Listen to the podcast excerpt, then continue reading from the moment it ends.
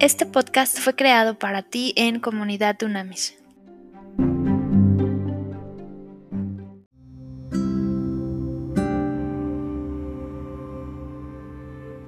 Trascendente día, comunidad Dunamis. A ver, Dunamitas, vamos a hoy estudiar el capítulo número 3, 3 de la carta del apóstol Juan, que es Apocalipsis, esta interesantísima carta. A ver, entonces, fíjense bien, se intitula Mensaje a la iglesia de Sardis 3, versículo número 1. Escribe al ángel de la iglesia en Sardis. Así dice el que tiene los siete espíritus de Dios y las siete estrellas. Yo sé todo lo que haces y sé que estás muerto y aunque parezcas estar vivo.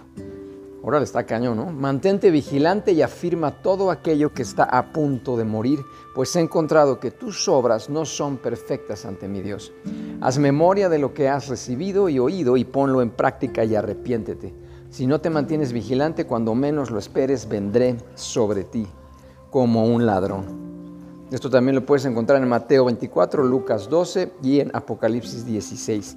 Pero cuentas en Sardis con unos cuantos que no han manchado sus vestiduras. Ellos son dignos de andar conmigo vestidos de blanco. El que salga vencedor será vestido de blanco y jamás borraré su nombre del libro de la vida el libro de la vida, acuérdate que está en Éxodo 32, Salmo 69 y Apocalipsis 20. Sino que lo reconoceré delante de mi Padre y de sus ángeles. Mateo 10 y Lucas 12 también puedes encontrar esta misma palabra. El que tenga oídos, que oiga lo que el Espíritu dice a las iglesias. Luego el número 7 se intitula Mensaje a la iglesia de Filadelfia. Dice, escribe al ángel de la iglesia en Filadelfia, así dice el santo y verdadero, el que tiene la llave de David, el que abre y nadie puede cerrar, y cierra y nadie puede abrir. Amén. Esto también está en Isaías 22. Yo sé todo lo que haces. Delante de ti he puesto una puerta abierta, la cual nadie puede cerrar. Amén. Aunque son pocas tus fuerzas, has obedecido mi palabra y no has negado mi nombre. Yo haré que esos que en la sinagoga de Satanás dicen ser judíos y no lo son, sino que mienten, vayan y se arrodillen ante ti también está en Isaías 60, 14. Y reconozcan que yo te he amado.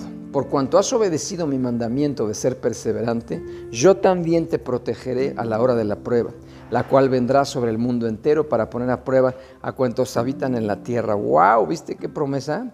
La voy a leer Apocalipsis 3:10. Por cuanto has obedecido mi mandamiento de ser perseverante, yo también te protegeré a la hora de la prueba, la cual vendrá sobre el mundo entero para poner a prueba a cuantos habitan en la tierra. Ya pronto vengo. Lo que tienes no lo sueltes y nadie te quitará tu corona. Al que salga vencedor lo convertiré en columna del templo de mi Dios. Amén. Y nunca más saldrá de allí. Sobre él escribiré el nombre de mi Dios y el de su ciudad es decir, de la nueva Jerusalén que desciende del cielo. Eso está en Apocalipsis 21 también. De mi Dios también tendrás un nuevo nombre. El que tenga oídos, que oiga lo que el Espíritu dice a las iglesias. Tremendos estos dos versículos, ¿eh? Qué bárbaro. Y luego nos vamos al número 14, eh, que es el mensaje a la iglesia de la Odisea. Escribe al ángel de la iglesia en la Odisea, así dice el amén, el testigo fiel y verdadero, el principio de la creación de Dios. Esto está en Proverbios 8. Yo sé todo lo que haces y sé que no eres frío ni caliente. Como quisiera que fueras frío o caliente. Pero como eres tibio y no frío ni caliente, te vomitaré de mi boca fuerte. Tú dices, yo soy rico, he llegado a tener muchas riquezas, no carezco de nada, pero no sabes que eres un desventurado pum, un miserable, pum, y que estás pobre, ciego y desnudo, tómala. Y en el 18 dice, para que seas realmente rico, yo te aconsejo que compres de mí oro refinado en el fuego y vestiduras blancas para que te vistas y no se descubra la vergüenza de tu desnudez. Wow. Unge tus ojos con colirio y podrás ver. A todos los que amo yo los reprendo y los castigo. Proverbios 3:12. Así que muestras tu fervor y arrepiéntete. Mira, ya estoy a la puerta y llamo. Si alguno oye mi voz y abre, esa es una promesa muy hermosa. El 20 dice, mira, ya estoy a la puerta y llamo. Si alguno oye mi voz y abre la puerta, yo entraré en su casa y cenaré con él y él cenará conmigo. Al que salga vencedor le concederé el derecho de sentarse a mi lado en mi trono, así como yo he vencido y me he sentado al lado de mi Padre en su trono. El que tenga oídos, que oiga lo que el Espíritu dice a las iglesias. Bárbaro, tremendo. A ver, rápidamente, porque es muchísimas, muchísimas los, comentarios que tenemos que hacer. A ver, atención que esto es muy importante y muy, muy, muy interesante realmente, ¿ok? Entonces, a ver, cuando habla, cuando habla de, de la iglesia de Sardis, ahí está, estamos hablando de una ciudad eso es muy importante, que reinaba el hombre más rico de la época, él se llamaba Creso, y fue de hecho el primero, al rato te voy a contar esto, que acuñó las primeras monedas de oro. ¿okay? Entonces habla de una iglesia reformada como tal. ¿okay? Filadelfia está claramente describiendo las características de una iglesia misionera, que esto es muy, muy importante para que lo podamos tener. Y la Odisea, que es fuertísimo la confrontación que hace, es una iglesia apóstata de los últimos días, de los últimos días como tal, ¿ok? A ver, entonces, de acuerdo, ¿te acuerdas al cuadro sinóptico que te había dicho las cuatro columnas? Vamos a analizar las tres iglesias que nos faltaban. La primera es Sardis, ¿ok? Entonces, ahí, en Sardis, ¿cuál es el reconocimiento? Es algunos, algunos, ojo, no todos, algunos han mantenido la fe. ¿Cuál es la crítica? Es una iglesia muerta. Está cañón. ¿Cuál es la instrucción? Arrepiéntete y fortalece lo que te queda. ¿Y la promesa cuál es? Los fieles, honrados y vestidos de blanco. Eso es para Sardis específicamente. Y recuerda que no es nada más, decíamos ayer, para esa iglesia específicamente en ese tiempo y en esa región y en ese lugar, en esa ciudad. Es obviamente, estos mensajes está muy cañón cómo los podemos adaptar y aplicar hoy a nuestra vida como comunidad de fe, como iglesia, no de ladrillos y cemento, sino como cuerpo de Cristo, y también incluso a nuestra vida personal, matrimonial, familiar. Está muy cañón este mensaje. La, eh, Filadelfia, ¿qué pasa? En Filadelfia, ¿cuál es el reconocimiento? Les dice, ustedes perseveran en la fe, es maravilloso. La crítica, no hay ninguna crítica a Filadelfia, ojo. ¿ok? Igual que Esmirna, Esmirna tampoco hay ninguna crítica. Y luego la instrucción le dice, mantén la fe, o sea, en el reconocimiento es, tú has perseverado en la fe, ¿y cuál es la instrucción? Sigue manteniendo la fe, o sea, sigue firme. ¿Y cuál es la promesa? Fíjate qué cañón. Un lugar en la presencia de Dios, un nuevo nombre y la nueva Jerusalén. Nada más y nada menos a Filadelfia, ¿ok? Y en la ¿cuál es el elogio? Ninguno. ¿Cuál es el reconocimiento? Ninguno. ¿Cuál es la crítica? Eres indiferente. ¿Cuál es la instrucción? Sé celoso, arrepiéntete. ¿Y cuál es la promesa? Compartir el trono de Cristo mismo. ¿Ok? A ver, entonces, hay cosas muy interesantes, muy, muy, muy interesantes acá que tenemos que analizar con calma. Entonces, a Sardis claramente le dice que es una iglesia muerta, qué fuerte, ¿no? Y ahí estaba, te digo, el hombre, el rey Creso, que estamos hablando más o menos de 560, 546 antes de Cristo. Y este hombre era el tipo más rico de la región y en esa época. Él, de hecho, emitió las primeras monedas de oro, ¿ok? Y aquí, ¿qué está representando Sardis? Chécate qué caño, le dice, es una iglesia muerta. ¿Qué representa Sardis? Evidentemente es una ciudad decadente y que tenía decadente en términos de lujos, apatía y religiosidad silenciosa. Entonces, chécate ahorita las iglesias que pueden hacer un símil con el contexto y lo que vivía Sardis. ¿okay? Cuando hablan en el versículo número 5 sobre vestiduras blancas, estas obviamente son las túnicas de los justos en Cristo y por lo tanto del gozo victorioso que tendremos ahí. Esto es importantísimo. Y acuérdate que cuando habla del libro de la vida, ese libro de la vida es el registro eterno de los redimidos de Dios, que está claramente en esta carta de Apocalipsis muy manifestado, pero también está en Éxodo 32, en Salmos 69, Daniel 12, Malaquías 3, Lucas 10 y Filipenses 4. O sea, a lo largo de varios, varios libros de la, Biblia aparece este libro de la vida.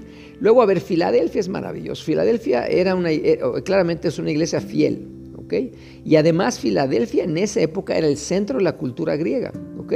Era un pueblo muy famoso por los viñedos que lo rodeaban y además también había varios terremotos, pero claramente habla que es una iglesia fiel. En el 7, la llave de David simboliza autoridad. Específicamente esta iglesia tiene autoridad, esto es importantísimo. ¿Ok? Esto es fundamental. Luego, cuando hablan el 8 una puerta abierta, pues puede ser, evidentemente, que es una puerta que se va a mantener abierta siempre para servir, evangelizar, establecer el reino de Dios, bajar el reino de Dios a la tierra. ¿Ok? Después, en el 12, fíjate qué interesante. Esto es, esto es muy interesante, el símil también muy bonito y la comparación que hace. En aquel contexto, en aquellos tiempos, eh, eh, a menudo una ciudad honraba a algún ciudadano noble, erigiendo una columna en un templo donde se inscribía su nombre. Era muy común. Ahora actualmente también sucede, ¿no? Una columna, una pared, algo y pone el nombre de personas, de una o varias personas o incluso familias que han aportado, han ayudado, han servido en esa institución, esa organización.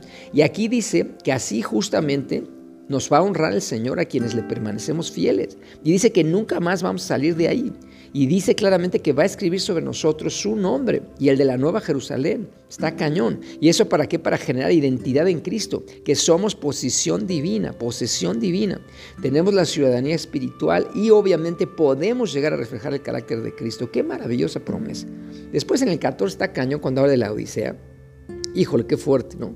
Una iglesia arrogante, autosuficiente económicamente en una opulenta ciudad, pero está claramente que es una iglesia apóstata incluso, ¿no? Apóstata le llama, que niega los principios fundamentales. Y luego fíjate qué fuerte, 17 y 18, cuando habla del colirio, ¿sabes para qué se usaba el colirio? Era la cura en ese entonces para los trastornos de la vista.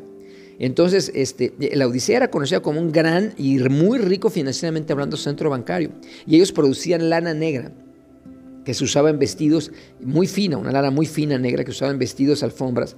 Y era interesante porque de la lana negra salía el colirio. Entonces, qué cañón que les hace una referencia directa. O sea, el colirio es para trastornos a la vista, sí, pero te estoy hablando de la, la vista espiritual, les dice claramente el Señor. Entonces, esa iglesia de la Odisea, como muchas ahora, necesitaban y necesitan desesperadamente la gracia que regenera, necesitan las vestimentas de justicia de Cristo y el Espíritu que ilumina los ojos del corazón. Y en el 20, qué belleza cuando, chécate, esto está bien cañón, cuando eh, yo estoy aquí a la puerta y llamo. Entonces, ojo con esto. Ahí está hablando y dirigido a iglesias, organizaciones, personas, familias, matrimonios complacientes en una zona de confort, ¿ok? Tú y yo debemos abrir esa puerta y así disfrutar de ese compañerismo íntimo de Jesús con el Señor, ¿ok? Tú y yo no vamos a esperar a que alguien nos abra la puerta, nadie nos va a abrir la puerta. Es decir, esta es la paradoja de la gracia, porque tú y yo tenemos una responsabilidad personal. Nosotros aceptamos, Él llama, Él está a la puerta, llama, toca, pa, pa, pa, pero tú y yo tenemos la responsabilidad de levantarnos, abrir esa puerta, dar el paso y decir, aquí estoy. Ah, y esa puerta es nuestro corazón. Aquí estoy.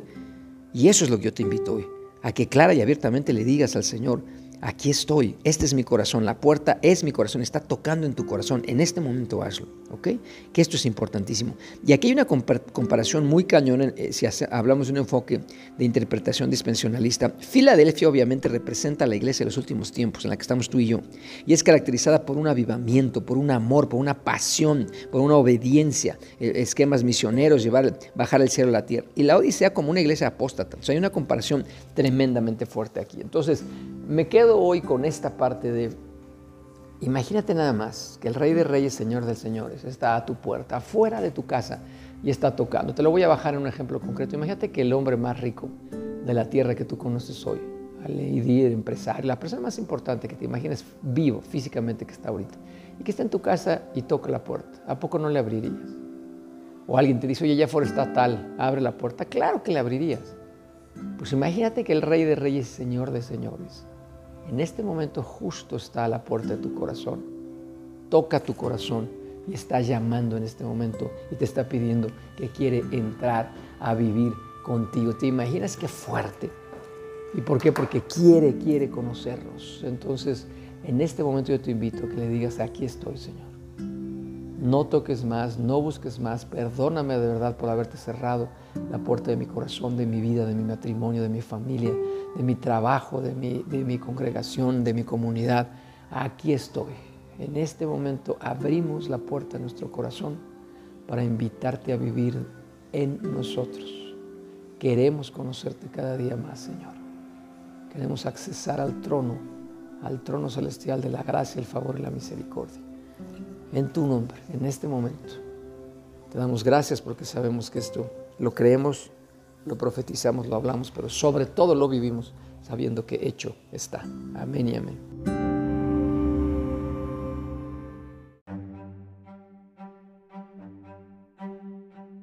Haz contacto en comunidadunamis.com.